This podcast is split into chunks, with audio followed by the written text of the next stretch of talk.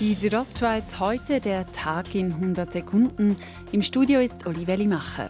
Die Hoteliers in Grabünden haben während der Festtage ziemlich an Buchungen rückwärts gemacht. Das Resultat ist, dass wir jetzt fast 33 Prozent hinter Vorjahr sind und das ist nicht ganz das, was wir erwartet haben. Das muss man schon sagen. Sagt Ernst Wirsch, Verbandspräsident von Hotellerie Suisse. Gefehlt hätten sowohl ausländische als auch inländische Gäste. Die Unsicherheit, findet überhaupt eine Wintersaison statt, das ist eigentlich so ein das Todesurteil für den einen oder anderen in Bezug auf Buchungen.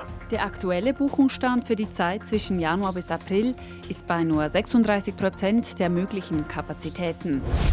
Gesundheitsminister Alain Berset will den Gastro-Lockdown bis Ende Februar verlängern.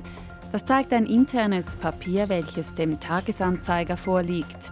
Der Präsident des Verbandes Gastro Graubünden, Franz Sepp Galori, meint dazu, Jetzt haben ein Haufen können überbrücken eine gewisse Zeit, aber jetzt ist dann nicht langsam fertig. Und äh, Öffnung oder Schliessungen, ich weiß nicht, vielleicht wird der Berse das den Kanton wieder wegnehmen, habe ich das Gefühl.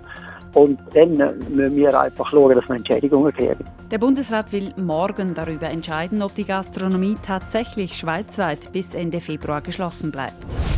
Die ersten Wochen der Skisaison sind Geschichte. Wie diese im Engadin verlaufen sind, dazu André Paul, Direktor der Bergbahnen in Schkuhl. Also im Moment ist es vor allem die ganze Gastronomie, die brutal Einbußen hat. Also der Skibetrieb an und für sich, äh, der ist verkraftbar, aber als Betrieb insgesamt hat man dann große Schwierigkeiten, wenn da nicht von irgendeiner Seite Unterstützung geboten wird. Sowohl im Unter- als auch im Oberengadin wurde bereits in diesem Monat ein Minus im Vergleich zum Vorjahr verzeichnet.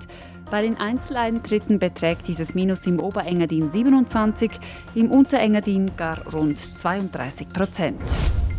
Die Südostschweiz heute, der Tag in 100 Sekunden, auch als Podcast erhältlich.